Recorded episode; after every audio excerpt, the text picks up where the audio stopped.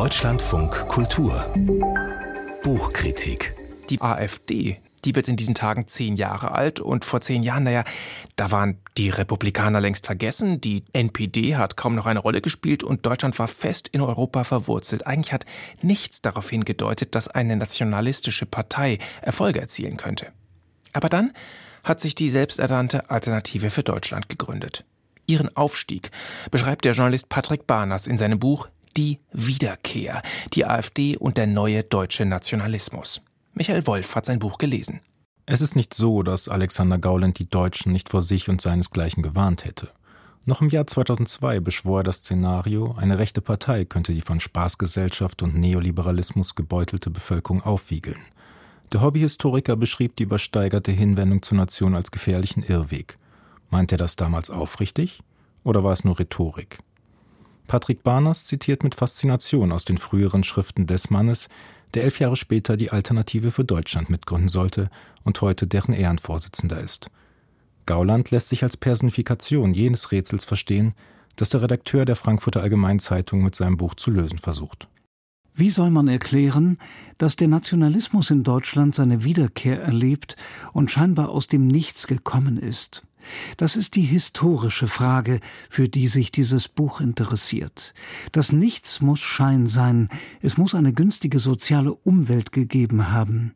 Sie machte den Unterschied aus, sie muss herangewachsen sein und sich ausgedehnt haben, denn die nationalistischen Ideen waren ja nie verschwunden, und vor allem die Zirkel, die sie pflegten, hat es immer gegeben.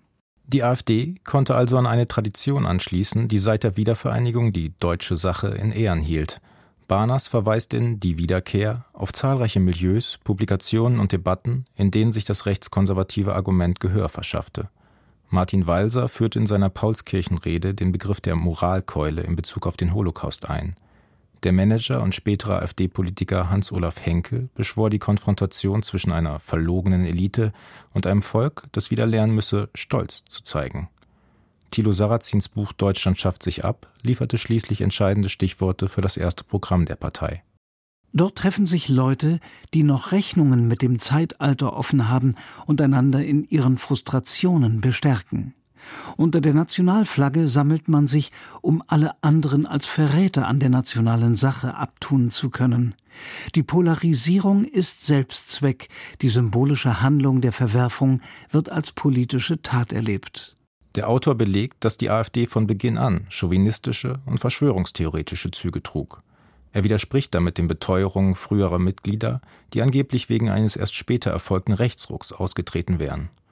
Ob Alexander Gauland seine Haltung zur Nation tatsächlich revidierte oder insgeheim schon immer den Nationalsozialismus als Vogelschiss in der deutschen Geschichte ansah, auf diese Frage bietet Barners leider keine befriedigende Antwort.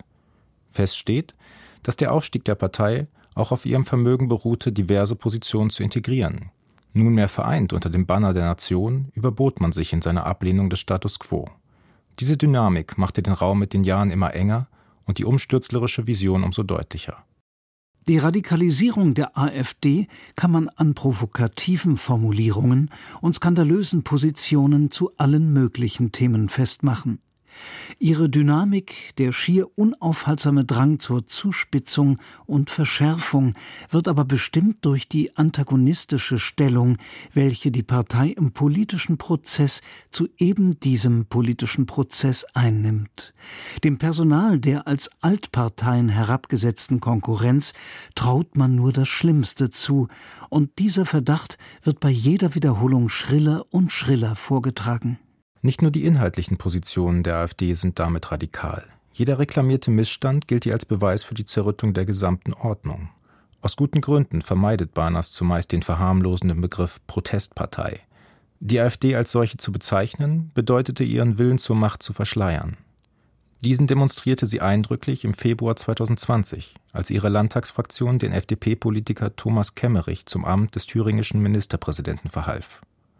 Barners erkennt in der Affäre einen Testfall, in dem Teile von CDU und FDP die Möglichkeit einer Kooperation mit den neuen Nationalisten ausloteten und warnt, dass sich in Zukunft Ähnliches in weiteren Parlamenten ergeben könnte. Die einzige Möglichkeit, die Rechten zu isolieren, finde sich an der Wahlurne. Es gilt, der Partei Stimmen abzunehmen. Aber wie? Eine Taktik der Union besteht darin, bestimmte Positionen der AfD zu übernehmen, sie selbst aber zu ächten. Barners bezweifelt deren Erfolg.